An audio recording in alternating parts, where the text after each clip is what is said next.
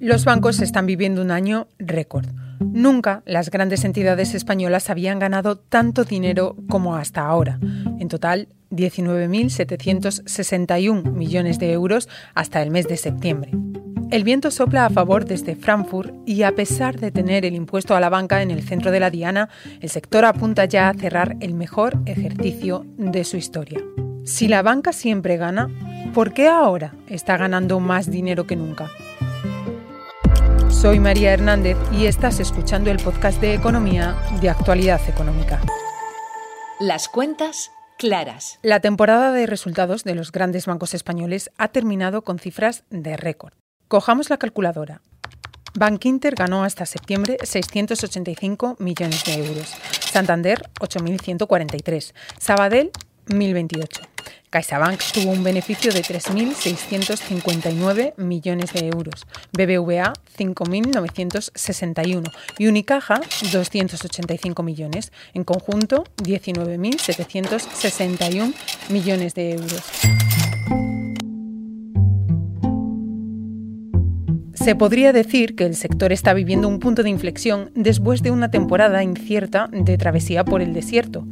Los años de tipos de interés cero o incluso negativos llevaron a los principales bancos a reorganizar sus estrategias. En concreto, subieron comisiones, cortaron cualquier tipo de retribución a sus clientes, ya fueran particulares, empresas, administraciones públicas o grandes patrimonios, y se enfocaron en reducir costes, que es una manera muy sutil de decir que los bancos han cerrado miles de oficinas y han despedido a miles de empleados. Hasta ahora. La situación ha cambiado y como explica Joaquín Robles, analista de XTV a quien he invitado esta semana al podcast, hay que mirar a Frankfurt y al Banco Central Europeo para entender las razones de ese cambio. La principal razón que explica el buen comportamiento que están teniendo los bancos durante los últimos trimestres es el aumento en el margen de intereses. Durante el último año y medio, el Banco Central Europeo ha llevado a cabo el mayor ciclo de subida de tipos en su historia, 10 reuniones consecutivas subiendo los tipos de interés hasta el máximo del 4,5%. Este encarecimiento del dinero lo que produce es un ensanchamiento del margen de intereses y, por tanto, eh, un mayor margen de beneficio para las entidades bancarias que han visto cómo los nuevos préstamos los están eh, comercializando a un tipo de interés mayor y algunos que ya tenían antiguos, consolidados, como las hipotecas ligadas a un indicador variable como el Euribor, pues también están obteniendo unos mayores beneficios. En las cuentas y en los beneficios que han presentado los bancos en estos últimos días, hay dos aspectos que se repiten y que tienen que ver con la parte de los ingresos. En las cuentas de resultados que están publicando las entidades bancarias hay dos factores que coinciden. El primero de ellos es el aumento en el margen de intereses y el segundo de ellos son los mayores ingresos por comisiones. Pero fundamentalmente donde están logrando incrementar todavía más esos beneficios es, en ese aumento del margen de intereses.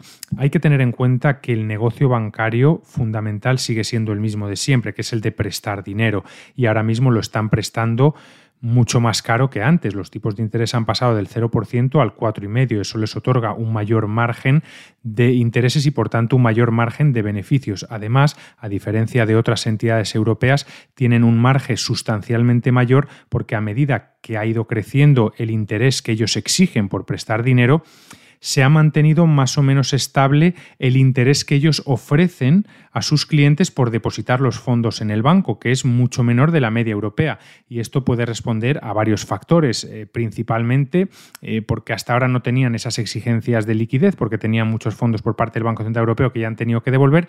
Y el fundamental quizá es por la inoperancia de los ahorradores españoles, que no han ido en búsqueda eh, de una mayor rentabilidad a otras entidades o incluso a letras del Tesoro y mantenido sus depósitos a la vista. Entonces los bancos no han sentido la necesidad de tener que aumentar esa remuneración porque no han sufrido una fuga de depósitos. Precisamente la remuneración del pasivo está siendo uno de los temas más comentados en estos últimos meses por más que el Banco Central Europeo ha subido los tipos de interés y paga a los bancos un 4% por los depósitos que guardan en sus arcas, las entidades españolas se resisten a retribuir el ahorro de sus clientes. Ni depósitos ni cuentas llegan siquiera al 3% ahora. Pero esta tendencia en algún momento, más pronto que tarde, como dice Luis de Guindos, podría empezar a cambiar. Es muy probable que veamos durante los próximos meses cómo los bancos van progresivamente subiendo la remuneración de sus cuentas durante los últimos meses hemos visto que incluso aquí en España estaba muy por debajo de la media europea y había dos factores fundamentalmente. El primero de ellos, que no necesitaban liquidez porque todavía disponían de las herramientas del Banco Central Europeo que les otorgó durante la pandemia, pero que ya han ido devolviendo durante este verano, las TLTRO.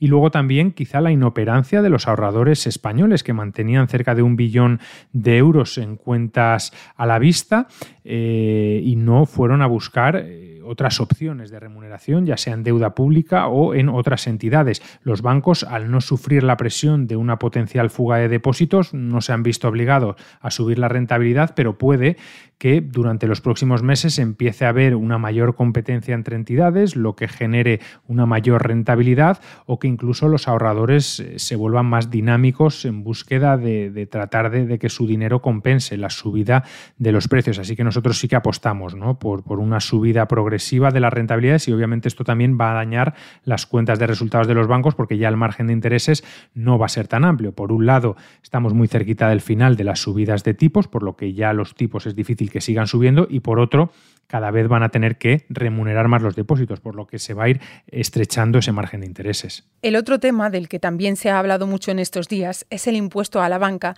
y la prórroga acordada por PSOE y por Sumar. A la espera de que se confirme o no esa prórroga, esto es lo que han dicho algunos directivos del sector bancario sobre el tributo. El tema del impuesto es que nos parece discriminatorio porque estigmatiza al sector. Y que eh, penalizar eh, al sector bancario siendo el sector bancario el aparato circulatorio de la economía, somos quien hace llegar la financiación a toda la economía y por, por supuesto también quien la recoge. Si castigamos el aparato circulatorio, castigamos a toda la economía. Escuchábamos a Héctor Grisi, consejero delegado del Banco Santander, y a Gonzalo Gortázar, consejero delegado de CaixaBank.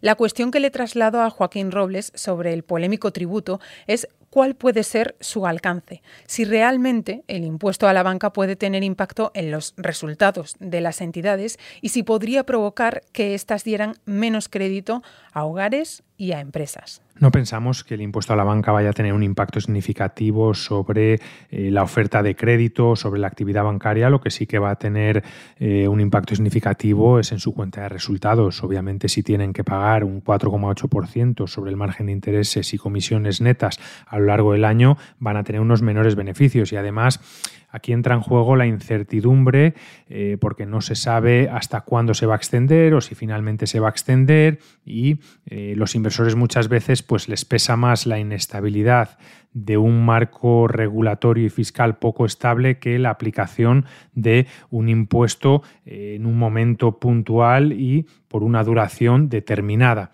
Así que bueno, va a seguir sobrevolando esta volatilidad y obviamente en el caso de que se confirme, pues sí que podemos ver cómo los inversores ajustan esas valoraciones al pago de este impuesto. El reto para los bancos a partir de ahora no será alcanzar un récord de resultados a final de año, que es algo que todos dan por hecho. El reto será mantener ese nivel, teniendo en cuenta además la ralentización económica y el contexto geopolítico que nos rodea. Es muy difícil que las entidades bancarias sigan manteniendo este ritmo de revalorización porque va a ser complicado que sigan incrementando sus beneficios al ritmo que lo han hecho durante los últimos trimestres e incluso de que los puedan mantener. Eh, hay muchos factores ¿no? a tener en cuenta, pero estamos en un entorno de alta inflación, de subida de tipos, donde poco a poco las condiciones económicas van debilitándose, donde puede afectar negativamente al consumo, a la inversión, a la demanda de crédito, donde también puede sufrir una fuga de depósitos de clientes que quieran buscar una mayor remuneración o que simplemente necesiten sus fondos para mitigar los efectos de la subida de precios o de esta desaceleración económica. Luego también podemos ver cómo ese margen de intereses va estrechándose porque se dejan de subir tipos de interés, porque también va subiendo esa remuneración a las cuentas eh, y luego recordar ¿no? que el sector bancario es uno de los más vulnerables a la incertidumbre y que podemos seguir viendo episodios de volatilidad durante los próximos meses. Así que aunque sean empresas que ahora mismo están presentando muy buenos beneficios, que estén eh, dando, ofreciendo una política de dividendos también muy atractivos, hay que tener en cuenta que el recorrido al alza puede estar cada vez más limitado. El último foco sobre los bancos que quiero abordar nos lleva hasta la bolsa. Tras años de cotizaciones muy bajas, este 2023 estamos viendo un muy buen comportamiento de los bancos en el IBEX 35. Algunos, como BBVA, Sabadell o Santander, están incluso entre los valores que más están subiendo en el índice. Mi última pregunta para Joaquín Robles es si las entidades van a mantener esta tónica, es decir, ¿cuál es el recorrido que podemos esperar? La situación de las entidades españolas en estos momentos es privilegiada. Muchas de ellas están presentando los mejores resultados en su historia y además están dando valor al accionista a través de programas de recompra de acciones y aumentando el dividendo. El problema es que todas estas circunstancias ya las han descontado los inversores y el recorrido al alza podría estar cada vez más limitado porque es complicado seguir incrementando a este ritmo los beneficios y también puede ser complicado mantenerlos. Esto no quiere decir que sea una mala opción el banco, eh, pero hay que tener en cuenta las amenazas que tiene a partir de ahora. Se puede enfrentar a una desaceleración económica que afecte al consumo, a la inversión, por lo tanto eh, a una menor demanda de crédito. También podemos empezar a ver cómo sufre eh, retiradas los depósitos por clientes que necesiten el dinero para mitigar estos efectos de la inflación o que eh, prefieran buscar otras alternativas de remuneración de sus ahorros.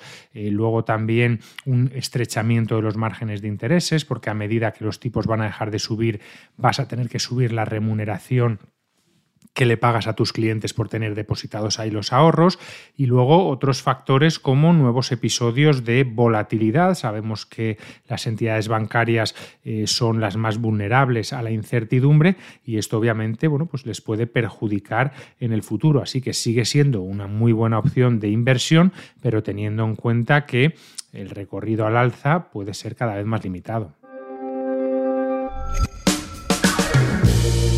Hasta aquí nuestra cita de esta semana. Ya sabes que puedes seguir toda la actualidad sobre banca, sobre economía y sobre información en general en el mundo, actualidad económica y nuestras redes sociales. Daniel Icedín se ha encargado del montaje y nosotros volvemos el lunes. Gracias por escucharnos. Las cuentas claras.